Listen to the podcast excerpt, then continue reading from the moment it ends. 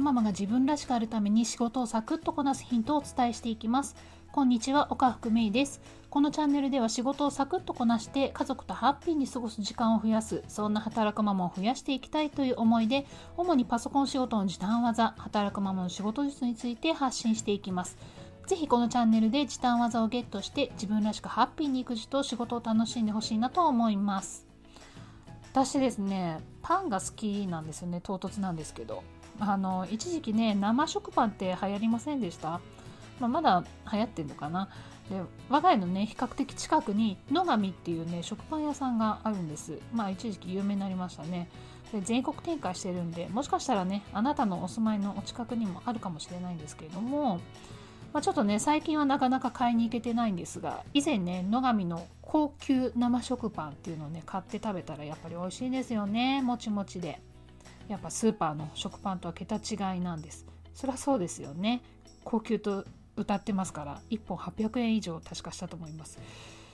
まあね以前買った時に運よくね開店直後に入れたんですよ。まあそんなにね待たずに購入できたんですけれどもやっぱね中にはね1人で4本5本とね買う方もいらっしゃってお土産用なんですかね。さすがに1人でそんな4本5本も食べれないとは思うんですよ。まあ、多分30分ほどで1回目の販売分がね終了したんじゃないかなと思ってます。まあ食パンねまだかろうじてブームが続いてるんですけどタピオカはねもうかなり下火ですよね。あ次はどんなブームが来るでしょうね。まあコロナの影響もあるんでちょっとね食のねブームの予測っていうのは難しいですねさて今日はタッチタイピングの話なんですけれどもタッチタイピングって手元を見ずにパソコンの画面を見てね文字を打つ、まあ、パソコンスキルですよね。タッチタイピングしてると苦手な文字ってありません？あの棒線とか。伸ばす棒ですね。伸ばす棒とか Q とかね。あと中黒あの何でしょう。点ですよね。真ん中の点。それからアットマークとかね。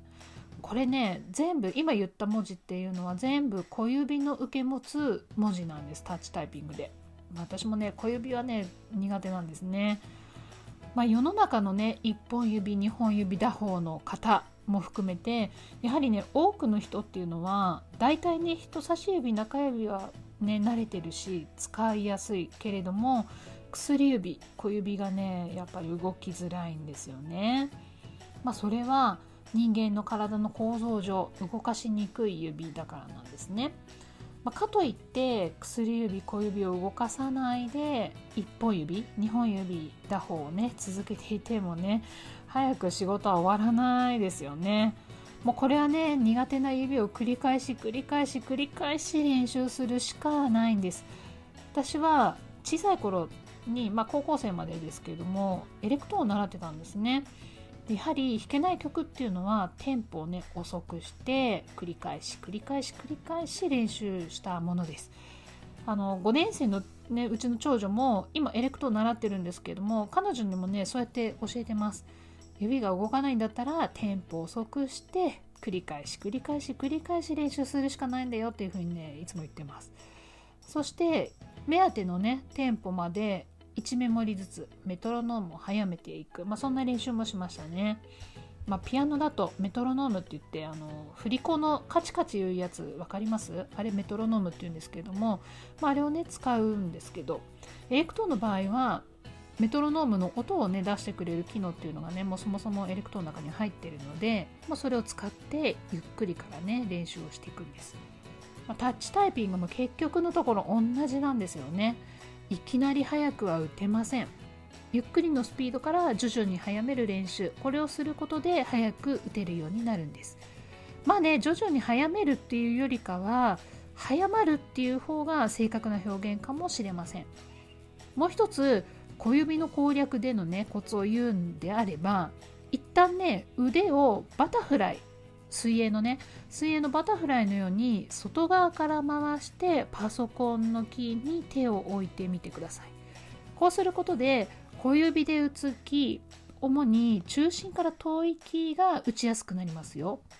肘が内側に入ってるとキーボードの内側にあるキーはね打てても外側にあるキーが打ちにくいんです。だからバタフライ水泳のバタフライを1回やって肘をね外側に出してあげると小指がね案外打ちやすくなったりします。小指のタイピングが苦手だなーっていう方是非ね試してみてくださいね。やっぱりね成功って一気に得られるものではありません。成功者と呼ばれる人も数多くのね基礎をコツコツ行ってます。まあね一歩ずつ進んでいきましょう。今日の話はここまで。ではまた次回お会いしましょう。今日も素敵な時間をお過ごしください。働くママのパソコン仕事時短術チャンネル岡福芽衣でした。